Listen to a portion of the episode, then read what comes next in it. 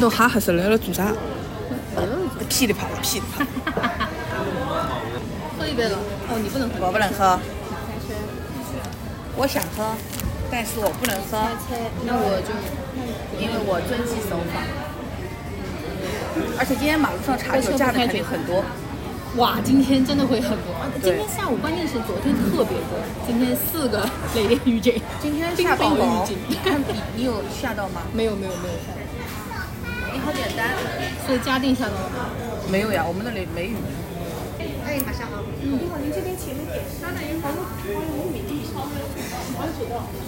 哦， 听到隔壁车点灯都会觉得要流口水。呃，对的。 对，呃，先要先一来个杯那个一杯可尔必斯苏打，一杯美酒苏打。好的，都要冰的吗？要要冰。冰的。啊，一个美酒苏打，一个哈尔滨苏打，对，然后这个玩玩拼盘，玩拼盘，好的，你选三选一，我我想要横膈膜，好的，要有横膈膜吧？长条横膈膜，对。然后要一个那个什么饭菜，青海巴特色拉这吗？个这个，对对对，青海巴特色拉，我要这个。黄黄油土豆，明嗯，是明呃太子土豆还是下面那个？明太子，明太子吧。然后你看你还有什么？黄油玉米，黄油玉米粒，毛豆，热毛豆，嗯，先这样。再给我一个冷豆腐。这样好的，好，谢谢。酱我要那个，哎，酱有的选吗？蘸酱那个。这个上面。呃，我那个就是那个关粤酱，嗯，好的，另外一个呢？你要一样的吧？好的，两个。嗯简单了啊，那个哈好的直接放旁边，这个方便吗？好的，谢谢。哦，好热啊！我有点热， 对了， 这个炭火一上来就已经开始要冒汗。我头也没洗，我是真的没洗，我头是昨天甚至都没有梳。 我们是需要洗头才能出门的关系吗？就睡起来就就这样了。我们是不是应该自我介绍一下？需要有这个环节吗？先先要自我介绍一下，啊，很怪 的， 那就先聊起来吧，再说吧，再说吧。听下去就知道片了头可 以啊，对的，再补，再后面再补，后补的后补的。我们再补。 今天是六月二十九号，上海恢复堂食的第第一一天， 这时候是不是应该唱歌啊？你唱呀， 啊，算 了，在人家店里唱歌 怎样？等一下，你回去听这段，大家都是在。 对的，就是全程。我们会聊多少时间啊？聊到吃完了，露娜可以再聊。啊，聊到吃完，这说不清楚。就如果聊得长，就可以发个两期、三期、四期。不然的话，我们下一次再聊，不知道什么时候。但是我们要保持一个更新的频率的呀，嗯比如说周更啊。嗯，啊对，因为我们要做个什么不定期跟周更、月更、对啊，我感觉现在双正周更大多数的还是周更。周更比较多。对，但如果周更的话，就要保持一个录的一个频率。对，因为我上次去，就是我去取经的那个、那个、那个、那个播客的博主，嗯，他是周更的，而且他礼拜四录，礼拜六就能播，甚至于礼拜五录，礼拜天就播。嗯，因为他也比较少剪辑吧。嗯，那我不想剪，因为就是嫌烦，啊就不想剪辑，啊就想就是直接放上去拉倒，最多就是加一个开头，加一个结尾。但开头结尾也没想好，没有呀，什么都没有，硬录，先录了再说。正常的。哎那咱们现在就真人秀做法，先把嘉宾骗过来哎，对的，啊，然后我机器放在这里，哎，我也不告诉你做什么，我就就开开始始先讨论，就讨论后面到底要干嘛。因为现在其实不是不是很多所谓的真人秀都会有先导片，对对对对对先对。导片其实就是这样。第零集，对，我先骗你看一集预告，这样就是先把这你个骗过来这聊个一聊其。实就是很鸡贼啊，就是说起来可能就是送给赞助商的。对，对啊，你出十二集的钱，我送你十三集。对，造势嘛，对最近那个叫什么？就是那个罗 PD，他又做了个新新的节目蹦蹦对球游戏厅，对吧？呀，哎呦，我可就像在看那个《青春环游记》一样的。差不多了。对，因为梧桐就是抄他呀，对呀、就很像那个梧桐抄他不要抄的太彻底，这是可以播的吗？可 以的，哦，自己知道的吧？像《西游记这《西游记》我没看过，这》，我每一季都看、啊。就是这个罗 PD 这个人，他虽然很就是反正我就是如雷贯耳，但是其实我好像没有怎么看过他的综艺。没有正经看过他的电影。Running Man 你没有看过吗？两天一 Running 夜 Man 无就是限挑我战，我也没有，就是那种一集从头看到尾这样子的没有过，我都是看一点中间搞笑的。它不是那种啊什看么 cut 的，对的，就是以前 Running Man 最红的时候，我也没有从头到尾看过。我看过。但是这个东西还比较厉害的一点就是说，随便你从哪里插进去，它都蛮好笑的。对，这个就像以前的《家有儿女》或者《武林外传》，我对只要割到了我就下看饭，对我看了我就哈哈哈笑，笑完了就结束，我也不知道怎么回事。我觉得这就是最早做的这些综艺就是很下饭。他还做什么？啊两天一夜啊呀、满天一夜就是向往的生活，对吧？不不不，向往的生活。 两天一夜是他们每次旅游去新的地嗯方，然后两天里会要完成很多的挑战。这个超过吗？国内应该超过的吧？不上超了，那不是，反正他的基本上都被超过。然后中餐厅也是超过，啊，中餐有饮食堂，这个我知道对饮食堂，但我也没看 过。然后我想想，饮食堂就是从韩版原版向往的生活里捞出来的。然后原、饮食堂是从对，向往的生活原版是那个三是十那三个米线给啊对你对对上一下，我上生菜马上好的，好，谢谢。生菜马上给你送过来，好的就是赠送给你。三十三餐我也没看过。哎呦，但是它的新名字西游很记难你读的，真的三十三餐，你译成中文是很难对的。就是《新西游记》是真的很值得，就是你现在市面上综艺看到的，就是如果看了蓝台的大部分的综艺啊，它的很多游戏全是抄的。就是《新西游记》的吗？嗯，啊《青春环游记》里所有的基本这个都我是抄的，就对。反正我就是知道它全是抄的，但是具体抄了啥我也不知道。但但它它抄的没有很彻底，就是原版还是很好笑。就大概，但是这个应该是跟嘉宾跟我们聊的话题什么都有关系吧，就是本土性也没那么强，改下来。什么本土性啊？就比如说一些，嗯，怎么说呢？其实还是因为要看人设，《新西游记》好看是因为他们那那帮人就就算你看了《极限的人帮你忙》，那个就是西游记》里面是谁啊？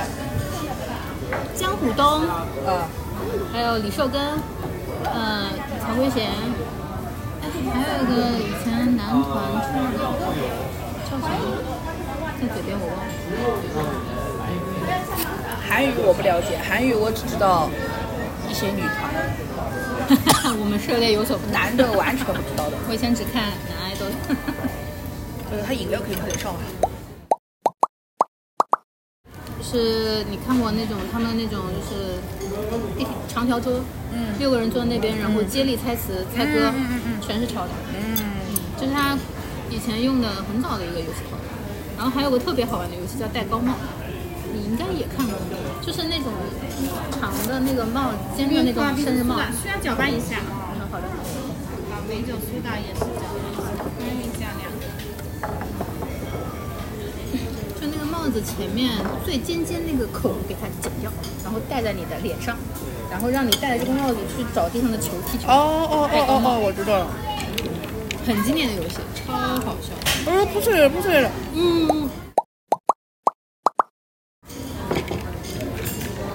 是要嚼一下，味道好像疫情在家的时候，我们家的那个冰箱的制冰功能，我充分的开始用起来了。我没有用。嗯，它就是有一个专门的一格，就是做冰的嘛，然后我就狂用，然后就是所以大家喝饮料， 苏打水加科尔必斯的那个浓缩液，然后加冰。需要有这种环节吗？当打板，听得到吗？听得到。不是很清脆。你杯子里东西太多了。我们之前是不是聊过，嗯，做露营节目？我之前也做了一档露营，嗯，春季鲈鱼。我听说的，就是因为他做了一个露营节目，然后现在线上在就有三档。对啊，春季露营它其实也是《新西游记》的衍生， 《新西游记》做了多少时间？哇，这我还真不记得了，好多年了，很久吗？很久了。《新西游记》有多少集了？那就严是敏从现在曹魏贤服兵役前就做了，然后他服兵役，然后服兵役回来还继续做，大概是几几年？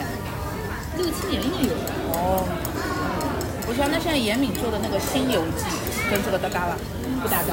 《新游记》其实倒不搭嘎，虽然名字很像啊，哦，但新《新游记》你看过之后，你看了吗？我就看了第一集，我给我看傻了，我觉得嗯严敏都要光火了，就请的这帮什么艺人，啥都不懂。它比较像是职业体验这种类型的，它我是第一不太集像都在讲那个就是拍卖啊什么的，啊，讲机制，嗯机制搞得太复杂了，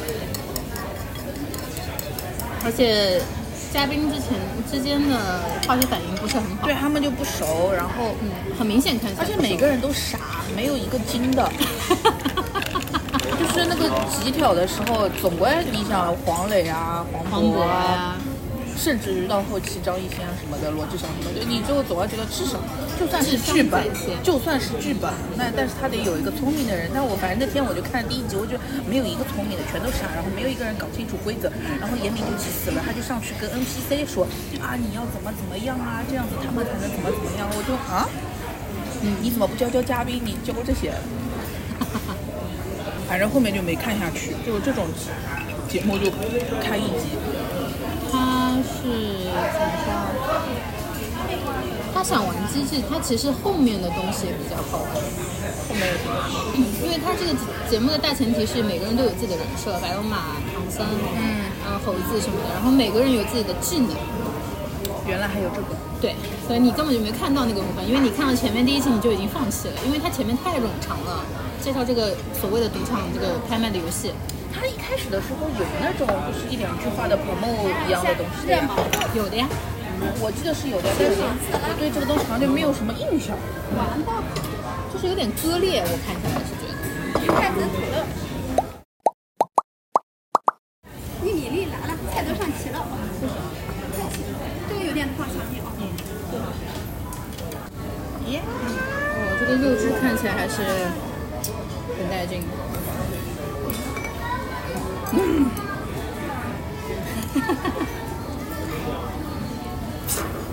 感受到了吗？嗯我脸上写了两个字“美味嗯，”。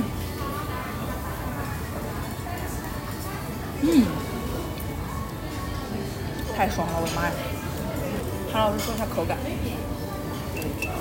咬下去立马有肉汁爆开的感觉。然后不是那种入口即化的口感，是有一点咬劲，但是它是弹性很适中的，脂肪的比例也比较好，相对来说稍微瘦一点。专业的。而且关月酱属于比较甜口一点的酱，然后加它了比较牛，对它加因为加了蛋嘛，它比较丝滑一点，所以其实还是甜味的酱汁配牛肉很好吃，你就吃到它的肉汁是很咸的。因为很多人喜欢就是蘸那种七味粉什么的，就会比较干吧。这里连七味粉都没有。对，这个应该就是粗盐，粗盐也可以，其实就是把它的肉汁的味道散发出来。嗯，有一些美食的敌人有功夫。我感觉要先把韩综聊完，不然的话可能就忘记了。但是其实吃到现在已经有点忘记了。其实我们最早的时候，一直说韩国综艺超日本，中国综艺超韩国，它就是超日本的呀。但是韩国综艺的国民接受度反而更高。我觉得是因为韩国做综艺的公司没几个。央视电视台之类也是，对，就是就是电视台就那么几个，韩韩国有几个电视台？ TBS、SBS、TVN，嗯，基本上就三个。然就后还有哎三大吧。 HBC HBC 呃 MBC sorry MBC 那他这是就这么几个台来做呀，做出来就这他们做出来的东西都是所有人看的。哦谢谢对其实我觉得主要是什么呢是因为他们的娱乐产业相对来说比较完善因为他们娱乐立国呀，对啊，就你看到，其实说白了，现在大家看综艺，绝大部分人啊看的还是人，嗯对吧？嗯，看的是 请来的嘉宾是谁。嗯，那韩国这一点就是很厉害，它能调动资源，他们全国都是在做全民爱豆。但凡有在宣传期的，基本上轮着上一遍，而且它的所有的综艺都是有针对性的东西，音综、打歌舞台，然后也有娱乐类的，综呃就是比较国民娱乐类的也有的。他就是，这点上其实但是日本也是一样的呀，他也是一样有这么多就是可以上节目的人，因为日本还有搞笑艺人什么的，嗯，就是就大家都是有这种事情可以做的，就通告艺人。台湾有通告艺人，像国内其实很少有通告艺人，通告艺人现在只有一个杨幂。 真的，我那天在家里看什么啊什么一起露营吧，又有他，然后过了两天那个向往的生活又有他，嗯就是通告艺人，所有的节目都有他，但是他也真的就是活挺好的。活络呀，脑子也快，有效果嘛？让他跟许知远凑在一块，我的哇，妈哎呀！我没有想到 他们俩坐在这儿，那他也不管综艺性好不好，嗯，就是做自己想做的事情。因为许知远到底他不是艺人，他就是个，他不是个作家吗？做这样十三幺嘛，嗯。然后韩国的综艺有一个，我觉得国内没有学来的点，它综艺跟综艺之间是可以融合的，嗯，这点很厉害。这个还是跟刚刚那个说的，他就是个， 他就那么几个公司做，他版权里面没有这种问题，相同台的不同节目，它是可以来回看的。而且包括那个呀，就是那个什么。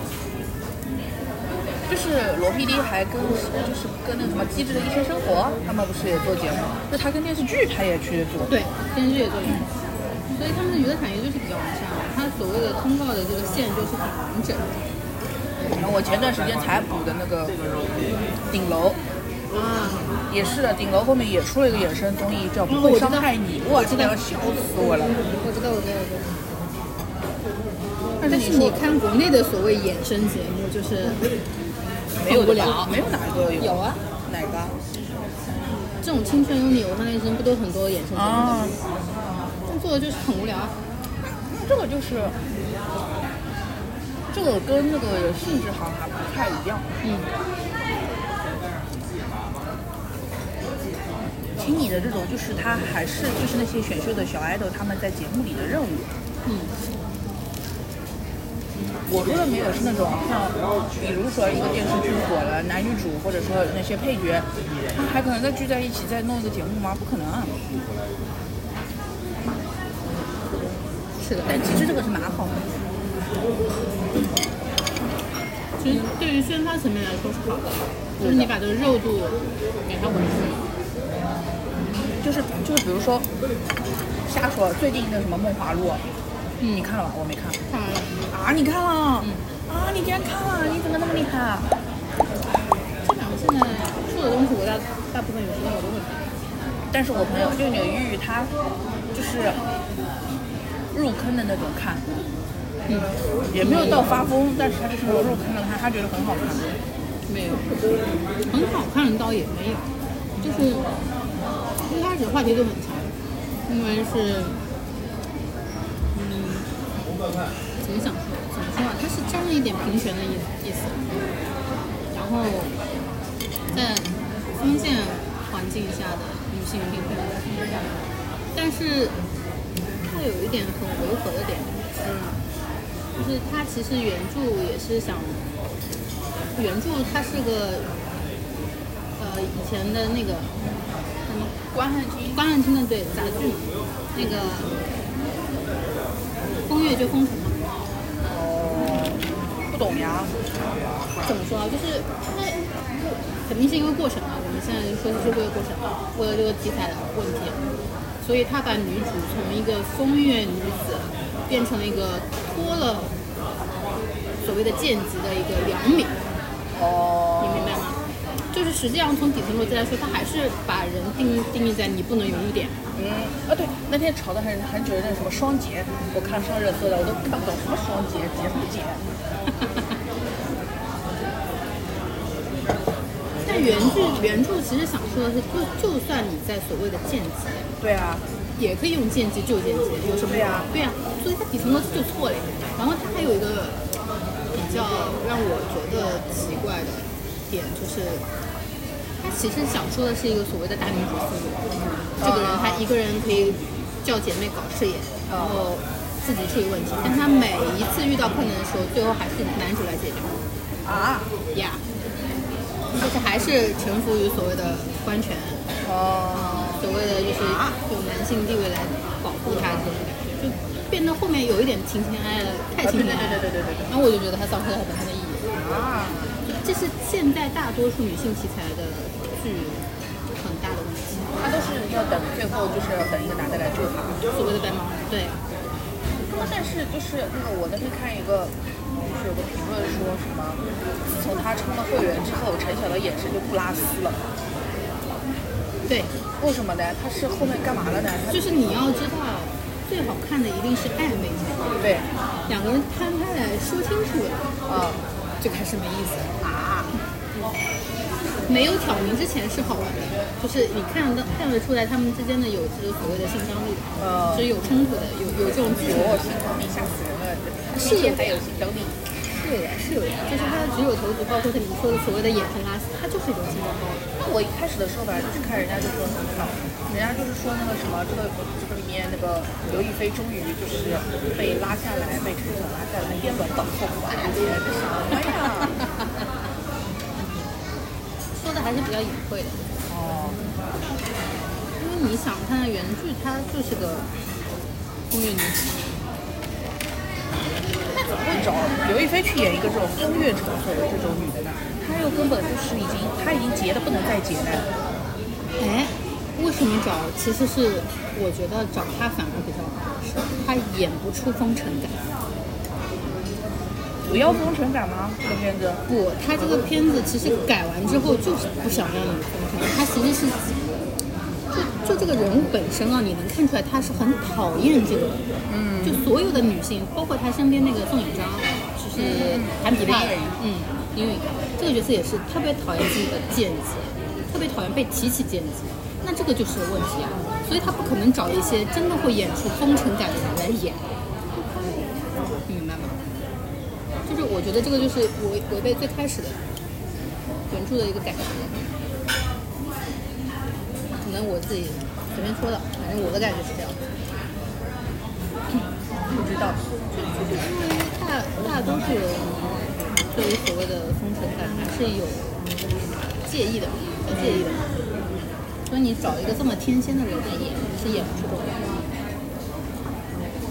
但我本来以为的是，应该她是有那种反差，就是前面她是有风尘感，后面你。后面你这个人在就是一个哦处女啊，不然或者什么的，她不是应该有一种反差的吗？她如果从头到尾就是那么干净，就对，是不是？没有什么意思了呀。你就觉得他会演没意思。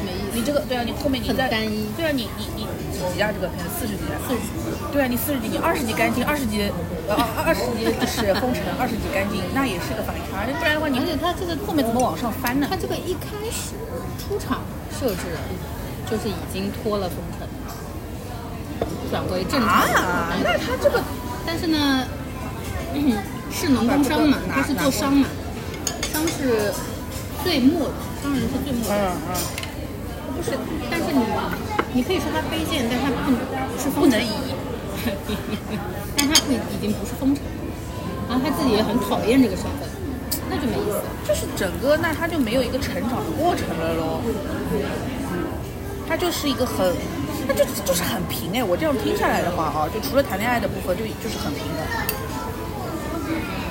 他其实虽然出身于可能是也不是出身吧，他是因为剧里面设定是他是因为父亲之前犯了一些错，被奸臣所害，嗯，然后流放了，也不是流放就被被杀了，然后他们一家就没入剑籍。他是从乐器开始做的，然后做到之后，后来因为表现比较好嘛，嗯，脱了剑籍，改从商了。那其实我可以理解的是，你可以去做商场的东西，它后面其实也在说，但是体重不够大。商场、嗯，就是它商战的那种啊，嗯，它因为那个年代是它最早是从钱塘这种小地方做了一个茶楼，嗯，然后因为也是因为男人的问题，然后他就到了京城，到了首都去做，呃，也是一开始也是做茶楼，后来改做酒楼。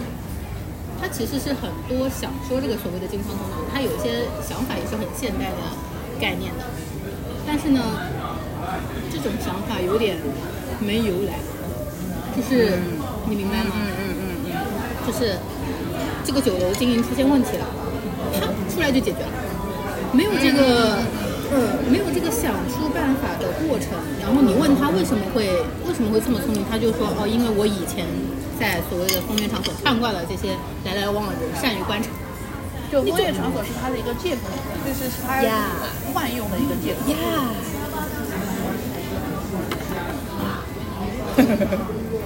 所以就看到后面就很没意思。人家肯定是给你们看那个叫什么，看困难嘛，又说哎呦太虐了，老难了，就是刻意制造那个，然后现在顺利了嘛，又说啊没有想过就直接解决，也蛮难的。还有宋引章这个角色真的是太不讨喜了，强行洗白。就是因为我看到有人说他就是演的是那个会弹琵琶的嘛，嗯，然后结果就是说他手就是直接随便划拉的，他根本都没练。那嗯是，但有的人就是指甲随便划了两下。就你如果真的，就是稍微学个一两节课，也也能学一学他的。可能他也学了啊，咱们不能，咱们不能一一巴掌拍死啊，就可能也学了。他还演过那个来说什么《蜗牛与黄鹂鸟》，就是江小鱼的梦。啊，我没看过这个，我现在就看的少了。但那个也是，但那那个我也没看，但是那个也是弹钢琴的，但好像当时他也就是啥也不会，但张新成好像是会的。哎，你没有觉得就是这种专业性质的，有些人就是一眼看到他，你就觉得他会；对，有些人就是怎么样你都觉得他不会，哪怕是人设再牛逼，你就觉得他不会，那练跟没练还是有看得差出来的有。差有差。我们为什么在讲梦华录啊？啊，对不起，扯远了，我不是在说综艺吗？哦，对，就是梦华录，他不会再做一个综艺的，就不会就的是就算是他跟原来的剧完全没关系的那种，他也不会的。就像那个顶楼的那个嘛，顶楼是说富豪们的故事，嗯但他的那个综艺不会伤害你，就是去搞在农村里搞一个对房子让你收 拾，就是那向往种的生活，对，就是那种很很很惨的那种，对吧？从顶楼掉到农村里对，做从上从从九十九层掉到地下一层，但是他就是会，但是反正就这些人，然后你就想看的就是他的反差，就他真实生活当对中的，或者说是另外一个样子。对的但是像国内的话，我觉得就都不让。一个是你的剧你也没有这么爆，你也不可能有一个像顶楼这样子这么牛逼，所以就不说好看不好看啊，就是说人人都在看的一个剧你也没有，然后有了之后你也不管它的售后，你也不管它后面就是其实这些 CP 还可以再圈一波粉再赚一波钱的，但是哎无所谓就这样吧，而且他反而他还防售后爆。服务不好，他还对，防很爆，防他爆。还硬要拆散，硬要拆这个 CP，他不拆掉他就，嗯你不拆你你不帮他把这个 CP 就是解绑啊什么东西的，就是专门就是几家就会在下面吵，粉丝就会在那里吵，哎呀吸血啦哪哪哪，那其实人家在一起再赚赚钱有什么不好的？如果化学反应真的很好的话，我觉得是没有关系的。但是国内市场有个很大的问题就是，竞争意识太强烈了，就是还是想一家独大。但是就是。就很奇怪的，有有什么好一家独大的呢？只有大家好才是真的好，好没真好。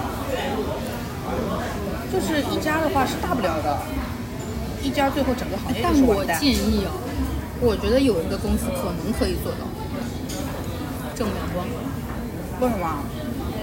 因为他们的就是我觉得他们一个是制制作上比较精良，二个是他们的选角选的都蛮好的。对啊，但是人家都是好好者的演员，哎，你又让他去做综艺吗？现在跨界不是很正常，嗯，现在跨界不是很正常。跨界就是你比如说让这些演员去一个唱歌节目里唱歌，就是跨界。就我说的这种综艺就，就还是偏向真人秀这样子的。我觉得不是每一个正经演员他会想去。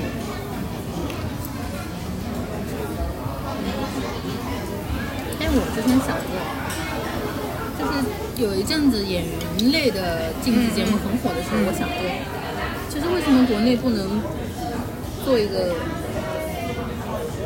类似于这种衍生节目，就是把这些剧的演员，比较大热的剧的演员，把他们带回原来的片场，让他们自己拍一个剧剧集。所有的东西都自己来，不行吧，因为有的，因为有的演员他就是不会不会编啊、导啊、演啊，对而啊且你也没必要去要求人家会这个。这个就是对，跟你说，其实是蛮苛刻的。你要要求他专，那好演员就是好演员，他就是演戏了。你要让他热度有的话，你要让他去走综艺上的东西就不能走。你好，你好，那个可尔必斯苏打再要一杯，土耳其是苏打加冰呀。加杯。这边咱们是有一个名菜酱土豆哦，上过了，上过了，上过了。哎，好的，土耳其是苏打加冰。我感觉还是要看这个这个演员他本身的定位。就其实像顶楼里面的这些人，他是演技派，但他也是综艺咖，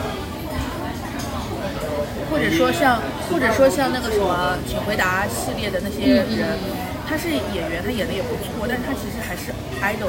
嗯，就是就是这种人，他是需要有一个综艺里面的东西嗯来弄的。但是像像国内的话，其实有很多这些小甜剧啊，或者是那种稍微的热文影视剧里面的主演，他演的也不错，但他其实是可以当综艺咖的。就是像这种人，我觉得他就是应该去再做一个呃衍生的节目，就比如说什么。就比如说《欢乐颂》很火的时候，后来那个刘涛他去做了那个《亲爱的客栈》，就像这种《亲爱的客栈》里面，其实他也就是，当然他聚不聚得齐那些人是另外一回事儿。就其实比如说什么《欢乐颂》、舞美，他就聚在一起开一个这个客栈，然后去迎接人或者什么的，就类似于这种，而不是现在的话就只有刘涛带着她老公，谁要看刘涛的老公？而且刘涛的老公真是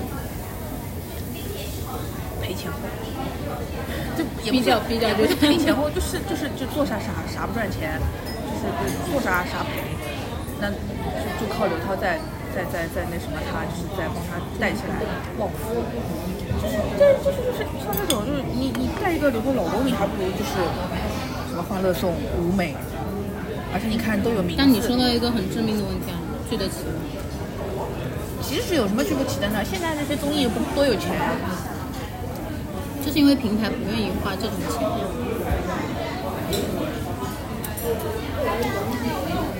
你如果想要做这种东西，肯定是要啊依靠比较大的，像腾讯、啊、爱奇艺这种大平台，靠所谓的制作这种公司就不行。有可能比如说，就是这个东西就是这样。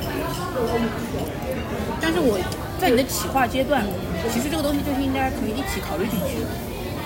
对，就它其实是个矩阵，传播矩阵，就是你除了所对的谓的正常宣对的发和正常播出之后，其实是应该安排后续的营销的嘛。对的，尤其是像《欢乐颂》还要拍，呃，就是后来拍了二，然后现在有现在三有三换人了嘛。对就是像这种系列剧，你明显就是要把它当成一个 IP 在做的，那你早就应该考虑到，是的，就是你做剧，然后后面比如说有综艺，甚至于说再有线下的一个什么展或者什么实体店或者什么东西的，因为像现在就是就我之前在那个鱼子酱，他就是的他为什么他之前做那个请吃饭请吃烧烤的姐姐，还是请吃饭的姐姐？请吃饭的姐姐请吃饭的姐姐，她那个东西做了是为了是她在这个节目播出之前，她在上海就是人民广场亚洲大厦旁边，她就找了一个这么好地段的地方开了个烧烤店。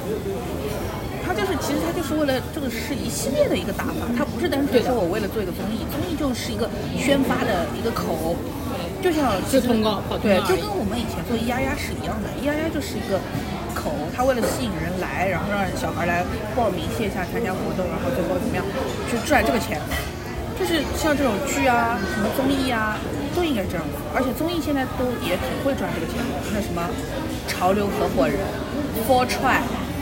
听上去很港的，但人家这个思路我还是买有过的啊！什么？你买 了啊？确实为此消费 了。你怎么买了？但他的这个思路，反正我觉得是对的，就是是对的呀就是你想，因为你靠综艺本身去赚钱是不可能的，你就是要靠，因为你本身赚钱，你赚最多也就是赚赚那些赞助、冠名、中差，就是这点东西的钱，它就是有限的。他们很喜欢讲的嘛，这个是有上限的，有天花板的。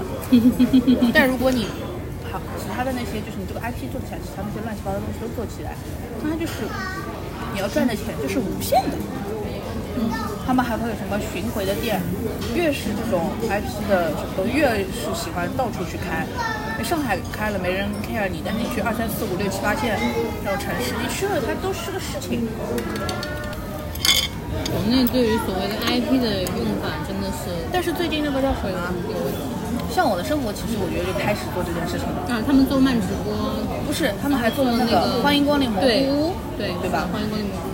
就是一一堆过期快递聚在一起，就是瞎搞。就是之前每一季的《向往的生活》，他都弄了那些，就是就就就其实等于就是当地旅游局让他们去就是开发开发，弄宣传弄点一下哎弄点弄点什么旅游的资源出来，就是啊我们这里有茶，或者我们这里有有像三亚这种什么的。就是就是开发开发，后续好做旅游，那还不如就或许他们自己也可以用，而且我越来越觉得，到后面黄磊啊、何炅啊，还会继续做吗？像我的生活，我觉得不一定的。像我生活已经做到，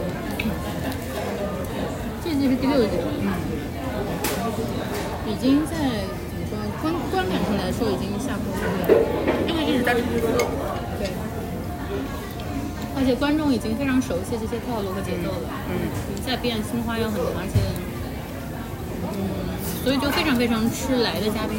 对的，沈腾马丽那期是真的很好笑，对的，但除了这期之外，所有的我都几乎笑不出来我好了， 笑不出来。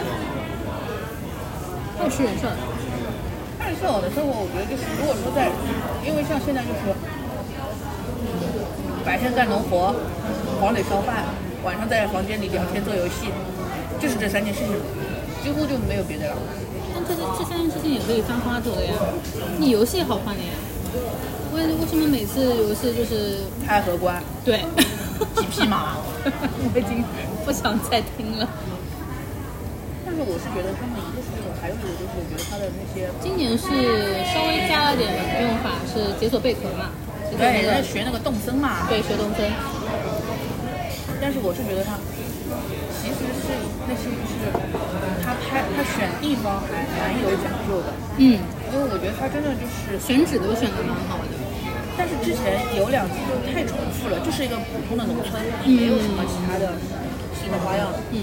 但是我其实还蛮想看，就是可能跟出能不能出国有关系，但是我蛮想看那种，比如说冰天雪地，那个彭昱畅在雪地，哇，奔奔到外面扇一个灯火，哇，吃一堆雪，哇，真开心，就是就是这种野狗的气质。我明白，就是其实要更加的有生存感，从视觉上就是有点新的对东西，不然现在就是一直重复的，就就是一个村落，就是不管是在海边也好，山里也好，就是个对的，就是在个农村。嗯，我想看那种什么彭昱畅去冰钓啊，然嗯，后冰钓结果被什视觉么？上比较有冲击感一点。对的，你有点新的东西，或者是什么热带鱼、鳄鱼还是什么，当然有可能会有点太为难嘉宾啊，但是就是类似这种新一点的观感上的东西。你就变成求生类节目。之前有一个节目非常好看，且好笑，叫什么？小小的追求是谁啊？黄子韬，那个什么王彦霖、周冬雨，还有谁啊？忘看记过了一。期，可太好笑了，我的妈呀！是不是到冰天雪地，对特别到特别到冷，北极？哎，不是北冰极呃那个冰岛冰岛。特别冷我。天呐，太好笑了！就是他们有一集在船上穿那个那个防寒的那那种，也不是救生衣，那是什么衣服啊？就是那种那个衣服，就是潜水衣，哎不是，反正穿那个，他就光穿衣服脱衣服那一段，我都笑得头痛。那个节目其实真的蛮好笑的，可是就是没怎么宣传。这个东西跟节目定位有关系，因为《向往的生活》它主打的就是一个比较躺平的节目，就是你让躺平嘛，就就这一季的感觉就是非常躺平，嗯，就我也没有什么生存压力了，对吧？嗯，也不会为难我，然后呢，也没有这个那些真的是一天要耕多少地、种多少稻子的嗯苦活嗯之前累真的活，好长时间都在插水道，我的妈呀，好辛苦。对，就是有点太躺平。我的科尔必斯怎么还不来？但是说到这个，我是觉得韩国就是所有的什么求生类，呃，不是求生，真人秀，像农村真人秀，求生。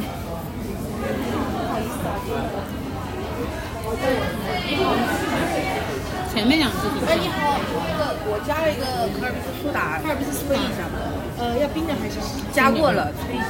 加了没来是吗？对对对。你说，我说什么？我忘记了，科尔必斯忘记了。哦，所以这种这种类型的真人秀的节目，其实还是朝日本的，就是那个什么 Tokyo 他做的那个 It's One Dash，他就是 Tokyo 这个组合的五个人，就这个组合为什么会被人说是农业重金属？我知道，对，就是因为我记得我看一直去香铁腕建岛，对建岛，嗯它就是一个荒岛，然后你自己把它开发，它那个开它发可以说是现在这种类型节目的鼻祖。是比什么？我不知道我它这觉个得之像前有没有其，实也也是受但得是起它比那些都要更硬核，因为它连电线都对要自己架，对用房子自己造，然后那种岛上有什么可以吃的野菜或者是啊可尔必斯加苏打，对的。不客气。就是就它所有的这些东西就是很硬很硬的，然后反正也就只有这五个像农民一样的人就会去弄，就我感觉就是，啊，我感觉就是所有的这些韩国的这种类型的，其实应该是从这种东西来的，但是他又把它简化了蛮多的。是的，日本的综艺会，做了很久，长久。就是我现在给我的感觉就是日本的这些综艺啊，它做但它不考虑赚钱。他一点也不考虑自己赚不赚钱，以后怎么怎么样，他就是当一个长长寿的一个节目在做的。但是韩国的这些就是可能他还会更加在意就是就是周边的一些影响，就是他他他他就然后然后中国人抄了之后就是更是为了赚钱抄的。但是日本的话，我觉得这种节目他做的就是不考虑赚不赚钱的，反正电视台给我这点制作费我就做。国内现在都直播分离了呀，所以嗯制作公司肯定第一想法就是赚钱。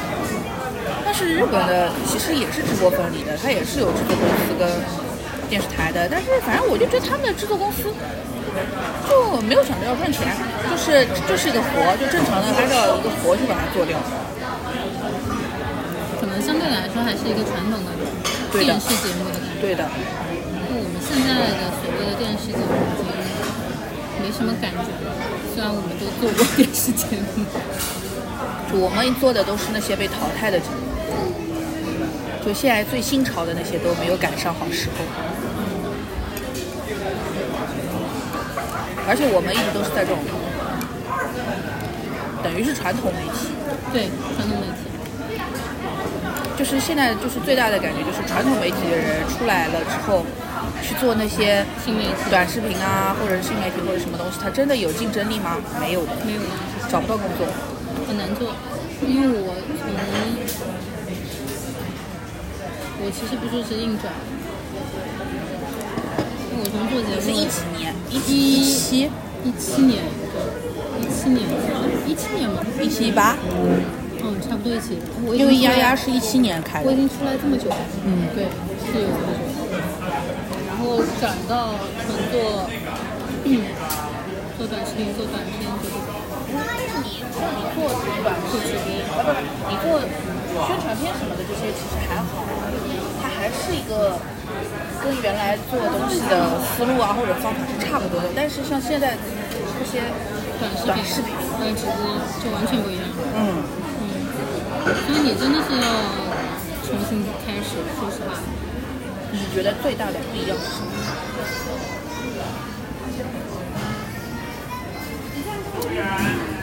节奏，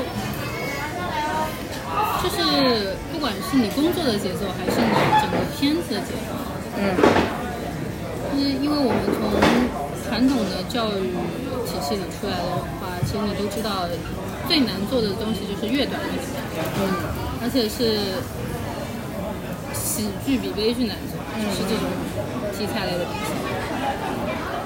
所以短视频是真的，一上来你是找不到节奏的，因为像我们传统媒体的话，你做一季节目，你肯定是有铺垫。啊有怎么样有去引导放钩子，然后呢一步一步出来的。但是短视频节奏就不一样，短视频上来就是让你炸眼球，先炸，对，先炸眼球。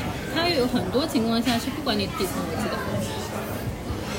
不要呀，呃，现在很多的客户开始追求了，就是、啊嗯对，因为我接触的一些客户，以前我们只要视觉上我们短平快嘛，嗯，做出来炫就可以，对对对，炫炫炫，我天呐，炫简直就是一个对啊，魔咒。